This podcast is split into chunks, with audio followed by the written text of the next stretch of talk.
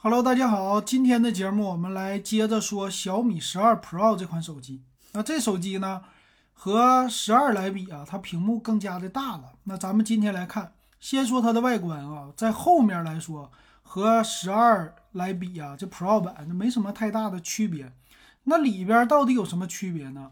那官方说了，我其实啊，在很多旗舰级的东西又一次的突破了。先来说它的处理器，用的是全新一代骁龙八处理器。那这个呢是和十二是一模一样的，没有任何的区别。你说主频阉割呀这些的都没有。那官方一顿介绍它的性能多么强，这咱不说。那它的屏幕呢是支持一百二十赫兹的刷新率的，这一点呢还有散热方面是和小米十二一模一样的，也没有太多的区别。但是里边有一些东西就不一样了，比如说，他说我有一个澎湃 P1 这个芯片呢，叫充电芯片。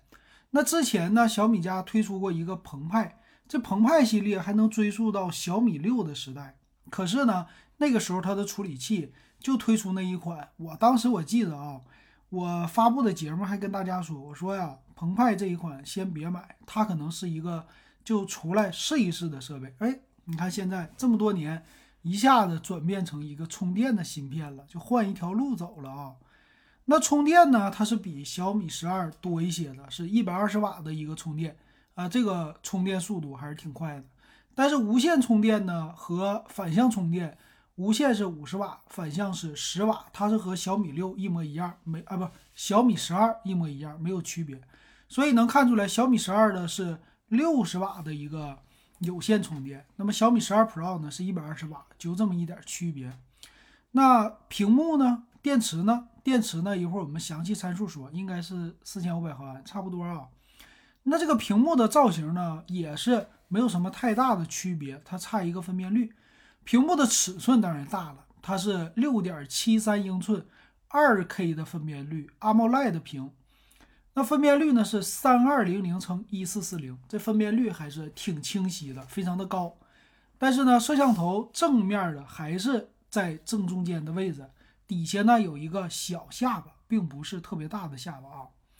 那他说我这次的材质啊做了一个升升级啊，我这叫省电级的材质，而且两边也能看出有一点小曲面和小窄边这个意思。那他说呢是叫 LTPO 的这种材质啊，反正就是发光啊、透光率呀、又阳光屏啊这些都好，而且还省电，大概就这意思，并且支持叫自适应的一个刷新率，最大是一百二十赫兹，因为毕竟它是高刷嘛。那再有一个呢，就是这个摄像头了，摄像头呢它后置的啊来了一个挺有意思的啊，五个啊不是三个。都是五千万像素的，这个主摄呢，它是比小米十二是牛的，它是 IMX 七零七的广角主摄。第一，它的底更大；第二个呢，光圈更大，进光量也更大啊，这一点很好。那么还有一个呢，两个摄像头是一个是人像的主摄五千万，还一个是超广角五千万，就是加起来可这一点五个亿了啊。所以他说了，我们的对焦非常的快啊！这次我也看到他拍了一个小短片儿，哎，就是放在无人机上拍的滑雪的人啊，这特别的厉害。也就是说运动，其实这一点来说啊，它是一个索尼的人家家的一个特色啊，就主主动对焦或者对焦速度可以多点对焦啊，特别的快。那这次呢也难得，你说小米啊，我在拍照的技术上啊。我得给你来提一提啊，这跟别人家比啊，我都是特别的厉害的。一整呢，我的这个算法再加上呃各种的大的进光量的这些的加持，那必须是什么怼死有伤，对不对？就是有伤都不好使，在我这儿。那前置的摄像头啊，它是一个三千两百万像素，还是那句话，前置是不如友商的。为什么？友商现在都开始玩前置。是超广角了，对不对啊？人家五千万也有敢出的，所以这一点上来说，咱也不敢说它前置是一个旗舰机哈。那扬声器呢？这次升级了，叫四单元扬声器啊。别人小米十二是用的两个啊，他家用四个，这回是 Pro 啊。那这确实厉害，支持杜比的全景声。五 G 的网络方面啊，还有 WiFi 六啊这些方面是和小米十二一模一样的，所以能看出来 Pro 在哪里啊？Pro 在了我的摄像头。那么我们来看详细的参数啊，厚度，那 Pro 版呢，它是玻璃版是八点一六毫米，竖皮版是八点六六毫米，重量两百零五克。那这么来看啊，它是比小米十二那个小屏机，第一个又重又厚的小屏机。昨天我们说竖皮版是八点一六啊，那这个它这款竖皮版确实有点太大了，有点厚啊，大家应该买玻璃版的。那内存呢是用的 LPDDR5，存储 UFS 三点一，内存有八 G、十二 G，存储一百二十八和二百五十六，和小米十二没有区别。处理器它俩是一样的，那么显示屏当然差了很多啊，一个是六点七三英寸，一个是呃六点二几英寸了。那当然了，这 Pro 版是更符合日常手机的应用，它并不是一个小屏机。那里边的电池呢是四千六百毫安的电池，一百二十瓦快充，肯定是把电池分成两块，同时来充电。那它这个摄像头呢是能拍八 K 的视频，前置三千两百万像素，是一零八零 P 的视频，呃，全网通七点零是双卡的，然后 WiFi 呢是 WiFi 六 E 啊，支持蓝牙五点二。啊，这些方面和小米十二是没有什么区别的了，剩下的也没啥了啊。来看售价，那其实呢，现在总结一下，它和小米十二唯一不同的地方，第一，屏幕更大，摄像头在后置的更好，其他方面呢，刷新率啊更一样，就是屏幕的分辨率更加的高了。